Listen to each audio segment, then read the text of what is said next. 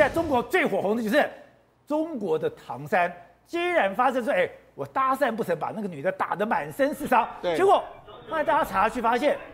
在唐山不是一件，对，它发生好几件了。没错，我们现在看到这个画面是发生在六月十号凌晨的一个事件。你看有一个这个穿着绿衣服的男子，他可能是酒后，他在这个对一个穿着这个白色衣服的女子在那原本在那边搭讪，搭讪不成之后，女子给他回这个算给推开他之后，两个人就这样打起来。打起来之后，保洁站，这是室内的这个画面，你看把他打到旁边人来劝架，也是都被这个男子打。对，后来这个男子呢心心怀不还打椅子，对，不爽失意之后，他又约又找了约莫九个人进来打。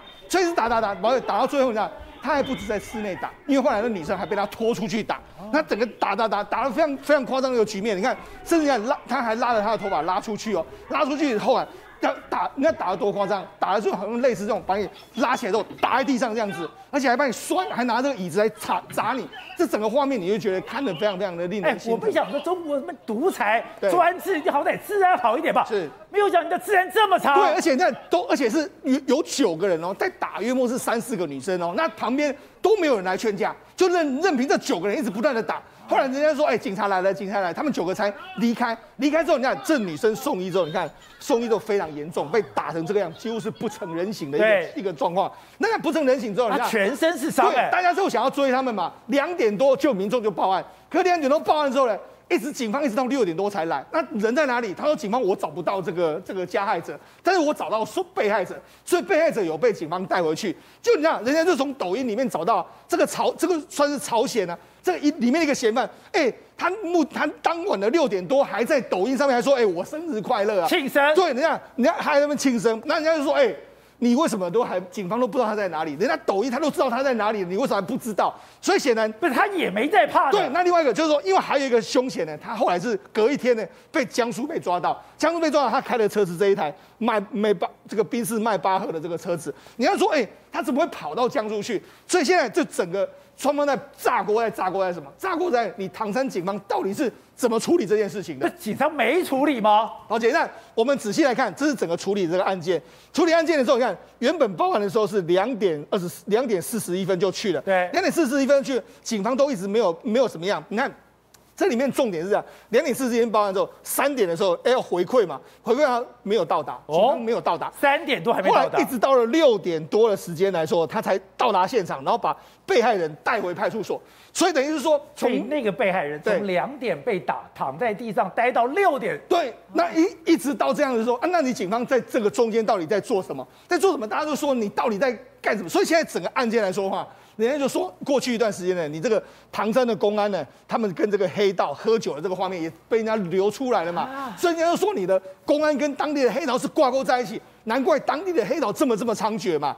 唐在这么凶，被这么糟，就是我们看到这个画面，这个画面就是他们公安跟他们的相关的这个黑道在喝酒唱歌这样一个状况，所以也就是因为现在整个炸锅之后，唐山的警方就不能办这个案子，这个案子被转转到廊坊去，但是你看，在这个时候呢，很多人都跳出来说，哎。我们以前也是这样子，警方吃案最有名的就是这个，也都在唐山吗？爆发这件事情，大家注意之后，这个唐山有个女子，她就说的非常清楚，她在酒吧里面被人家抓走，被他抓走都被关酒关狗笼，然后被人家下跪十六个小时这样一个状况，结果这样警方没有报，没有没有来处理这件事，就让他把这个公布在网络上之后，你看警方还来跟他讲说，哎，你下架这个这个视频啊，你不要造成我们的困扰。对，所以呢，他警方还在想要息事宁人的这个状况。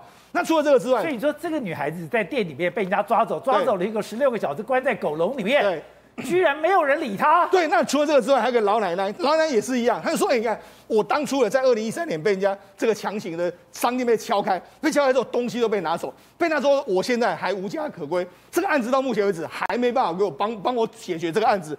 另外还有一个，他这个一个老头，他直接指实名说，这个唐山村，唐顺的他有一个村支书。”村支书叫做韩某某，他霸占这个生猪市场。哎，我要进去的时候，他居然打我，因为我要卖生猪，他就居然打我一顿。打我一顿来说呢，他还跟我说什么？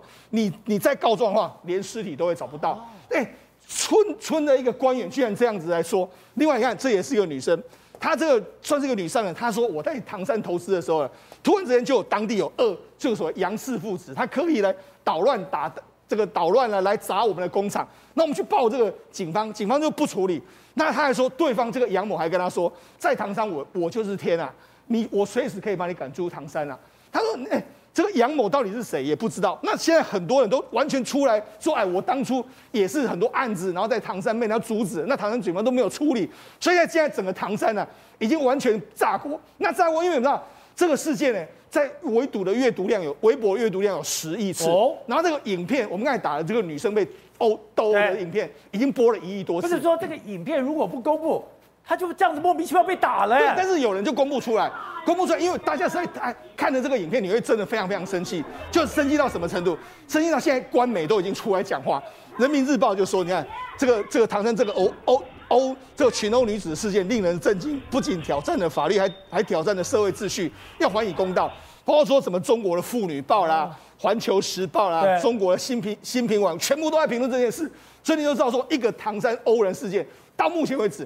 中国如果没有办法好好处理的时候，而且这样，人家就问这个唐山的这个这个这个相关警方，像警方还说什么？哎呀，哪个城市没有这种事 是吧？所以那这种这种态度，让人家觉得对中国的公安或者是治安，其实有非常大的存疑。董事长，薄熙来当时到重庆，为什么一战成名？就是哎，当时重庆也是有恶霸，当时重庆恶霸是哎占人土地、抢人子女，哎完全没有一没有事情，就没有想到啊，搞了半天不是重庆，搞了半天不是东北。那连唐山都这个样子。呃，因为因为四川本身是属于内地，那唐山这个地方本身就很特殊。唐山以前是最有名是什么？是矿场哦，它的炼炼铁的，它的钢，它的这些有有些稀有金属。对。所以唐山最有名的哈是有个唐山工学院，就是专门是在最各种采矿的专家，就是唐山这个地方，会产生一个大地震嘛？对。你知道，就唐山大地震死了死了很多人。所以呢，这种属于内地地区的地方哈，有一个特征啊，叫做天高皇帝远。他那个唐山市市长啊，干了多少年在那地方啊？干了四十年，然后干到湖北四十年，他现在干到这个湖北，不干到干到湖北省的书记啊，啊，他呃副书记，他是干了四十年，你说他是不是土霸王？是土霸王。那他他他他只要跟他经营好，什么事都能干的嘛。那这个打人的人呢，本身呢，这二零一八年就被通缉了，这哪里像通缉犯？他是被通缉犯。他就是说，他上次也是一样的事情，他打人啊，也是像暴力侵犯人家，对，也是打女人啊，他是然后然后讨债呀，他专门负。但其实这几个打人的混混，并不是什么大黑道哦，因为像这种黑道会在晚上喝醉酒打人，这个是一般是小咖嘛。对，你看上次薄熙来枪毙那几个是什么黑道？那这真的就是，他就开公司啊，然后财产都是易来易去，占地为王，占地为王，然后包工程啊，然后包政府工程，对，恶劣的不得了，你知道吗？然后警察根本就跟他是完全是绑在一起合作关系的。所以中国这个地方很简单，共产党的法律不清楚嘛，不清楚很简单，就是人治的社会，人治就是谁当老大，那谁管事嘛，那谁讲谁讲了算。所以最大的黑道是谁，你知道吗？可是。共产党起来不是要打土豪劣绅吗？这不是叫土豪劣绅吗？他土豪劣绅，怎么现在到处土豪劣绅？所以他跟问题是，他跟地方势力合作啊。他本身他要有白手套帮他赚钱啊。他干干坏事是不能他自己自己穿着制服干的啊。所以公安本身就是挂牌的黑道嘛。所以他们公安本身，我曾经去大陆某一个地方看到那个很有趣的一个事情啊。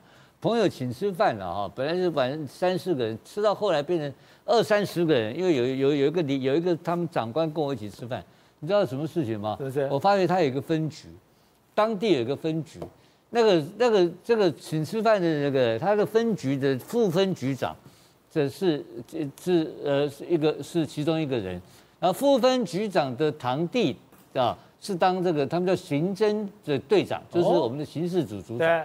哦然后副分局长的堂妹呢，当交通队队长，都一家人，全家人在干警察这个事情，就是警察这个好康不好康，哎，你要知道哦，你全家干同一件事情呢，表示全家都在搞白台积电，就表示台积电是好生意。全家干警察是好生意，是好生意，所以是交通警察也要干，这个刑事警察也要干，对，自己拉自己人，通通都他们，所以在公安在中国大陆是一个好买卖。好，所以瑞德。没有想到现在公安黑道，而且这个哎，在中国大陆打人是没王法的。对，没错，中国有一个顺口溜啊，一等公安特警队，人人都是黑社会；那么二等公安刑警队，案子未破，人先罪。如果没有白道包庇，我请问你黑道如何横行不法？那这次这个唐山打人事件，就是因为他打的是女人，而且他要调戏妇女，人家不从，把他打了，打成这个样，打在店里面就说还拖出去外面打。所以后来公安单位去把这九个人全部都抓起来以后，发现其中三个人是非常有名的天安社的黑社会成员啊。天安社啊，对，天安社它是什么什么组织啊？然后，如果你单单看它的社社址的话，你会以为它是一个那么共产党的附水组织啊？为什么呢？它从江苏开始成立的，要加入这个社团呢，事实上你只有一个誓词，那个誓词叫做“爱党爱国不忘初心”，你知道吗？你明明叫黑社会，你还那么爱党爱国不忘初心呢？事实上，他就是用一个社团的名义来经营这个所谓的黑社会。那么最有名的是二零一八年的时候，当时发生了一件昆山龙哥事件。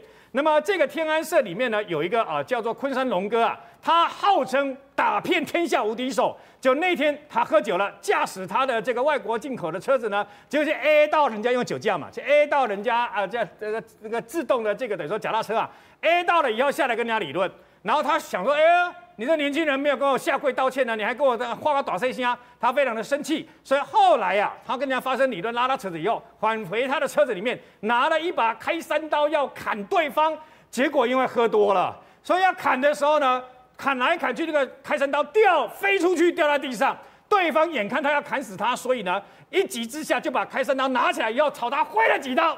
挥了几刀以后，完了。那么昆山龙哥就没想到被砍中以后送医，结果呢急救无效死亡啊！这个这龙哥也太差了吧！你拿开山刀打人，要不自己被砍死？喝醉酒了，酒喝多了，喝醉酒了，而且因为平常横行霸道习惯，想说没有人敢反抗嘛。照理来讲，这位被害人拿起那个开山刀那杀，再再怎么样都是杀人罪嘛。叫法院因为群情激愤，所以判他不起诉。理由是合法自卫，你知道吗？然后呢，紧接着来针对这个天安社扫黑，类似我们台湾雷霆扫黑，就开始扫黑，很好认。你没有发现，因大概不是请几年，就是请半年，什么意思？刺青，你知道吗？所以呢，就开始抓抓，把那个上衣给脱掉，看你有没有刺青。有刺青的，先抓进去公安部门，那么就直接就抓进去啊。所以那段时间里面呢，天安社被扫得一塌糊涂，被扫得很惨啊。事实上，跟你讲，保杰抓中国抓黑社会也不是现在才开始了。中国的黑社会做料熊恐怖熊惊西凉的是东北知府乔四啊。乔四做到什么程度？每次只要遇到有钉子户或者不愿意拆迁的，立刻拿起刀子，率领他几十名、几百名的手下冲进去，直接砍砍砍、打打打、砸砸砸。因为这样在东北成为哈尔滨知府、东北知府。最后包娼包赌也就算了，你知道吗？可恶到什么程度？开车在路上，只要遇见漂亮的女人，车一停，他的手下下去，女人一抓，这是太夸张了吧？几乎把东北当如入无人之境，而东北的公安就这样包庇，一直到北京来的一个领导啊。那么在高速公路上面呢，前面不是有警车开道吗？所有的车子全部要让嘛。有一辆车号是八八八八的车子，竟然不让，还这样超车过去。他很好奇的就问前面的这位当地的公安说：“这辆车是谁的？为什么会这样过去？”他说：“对方瞪了一下说，乔四爷的，这还加一个爷，你知道吗？”回去以后，这个领导回北京了以后，策划调查，没有调动黑龙江东北的公安，直接从北京调公安部的人全部进行全部抓起来，把这些人全部扫荡了以后，判了死刑。你知道乔四他在判决死刑枪决前，他讲了一句什么话？如果不要枪决。不要把我给枪毙，我就替祖国盖一条高速公路，就还是把他给枪毙掉了。